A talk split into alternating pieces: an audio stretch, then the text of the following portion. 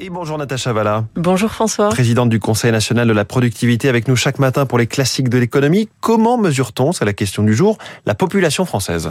Alors, on la mesure avec des méthodes très sophistiquées. Je vais vous les développer tout à l'heure. Mais d'abord, à quoi ressemble la France aujourd'hui quand même? C'est intéressant de savoir combien on est. Alors, au 1er janvier 2023, et donc ces données sont très récentes, la France compte plus de 68 millions d'habitants. Ça, c'est l'INSEE qui nous le dit, l'Institut national euh, des statistiques. Dans ces 68 millions, on est 35 millions de femmes et 32, allez, 33 millions d'hommes. 20%, un peu plus de 20% de la population a plus de 65 ans et 17% moins de 15 ans. Donc on est jeune par rapport à nos voisins européens, mais on devient quand même de, de plus en plus vieux. Alors, si ces tendances démographiques devaient se maintenir, on aurait un peu plus de 68,1 millions d'habitants en 2070. Grosso modo, autant dire que la population française est en train de se stabiliser. Alors, il y a deux notions qui sont importantes pour comprendre la dynamique démographique. C'est d'une part le solde naturel et ensuite le solde migratoire. Alors le nom parle de lui-même. Le solde naturel, c'est la différence entre les naissances et les décès et la mortalité. C'est 56 000 personnes par an hein, aux dernières données. Le solde migratoire, donc deuxième variable qui permet d'accroître ou de diminuer la taille de la population, il est aujourd'hui estimé, alors c'est une estimation provisoire, à environ 160 000 personnes.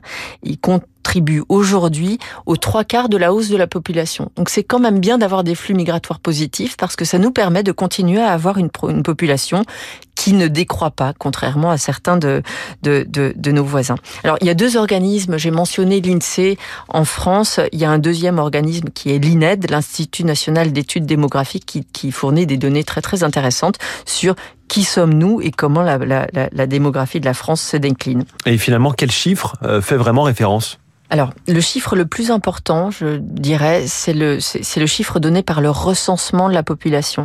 Alors, le recensement de la population, il est fait de façon très très méthodique, mais c'est une mesure, ça a été une mesure très directement, individu par individu, formulé au niveau du territoire pendant, pendant longtemps. On a commencé les, les, les recensements au début du 19e siècle, 1801 en France, 1790 au Royaume-Uni, aux États-Unis, pardon. Euh, et finalement, après la guerre, en 45-46, on a créé l'INSEE et on a commencé à aller voir dans les communes de façon régulière et par vagues. On fait des vagues de 5 ans et tous les 5 ans, on balaye l'ensemble des communes pour être sûr d'avoir une vision euh, euh, juste de la population euh, qui, qui, soit renouvelée tous les cinq ans. Alors ça dépend de la taille de la commune. On peut pas aller voir tout le monde partout, mais le, le, la taille critique c'est 10 000 habitants. Alors on va voir tout le monde pour les communes de 10 000 habitants à, échéance régulière, et puis pour les communes plus grandes, on fait des petits des petits groupes et on, et on fait tourner ce groupe. Alors donc tous les cinq ans. Ce qui est important, c'est que on réalise ce recensement par, petites étapes, mais on peut pas avoir en temps réel un recensement exact. Ce qui veut dire que vous me demandiez quel est le chiffre euh, dont on se sert le plus, le recensement certes, mais entre les recensements, on a des ce qu'on appelle des estimations de la population. Donc c'est des estimations, on sait combien on a, euh, on, et, et, et sur la base des soldes dont je parlais, donc le solde naturel et le solde migratoire, eh ben on va faire des incrémentations et on va dire voilà, on estime que la population s'établit à telle ou telle taille. Et pourquoi faut-il faire cet exercice de recensement? Alors, il y a plusieurs raisons. Euh, d'une part, on a envie de connaître euh, la population française. Ça nous permet d'établir la population officielle de chaque commune.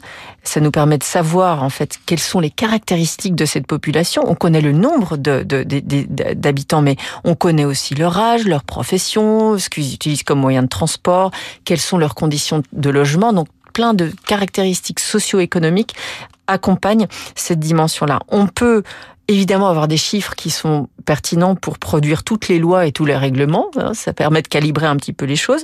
Ça permet aux collectivités locales, aux communes essentiellement, de bien calibrer leur offre de services publics, combien de gymnases, combien d'hôpitaux, combien d'écoles.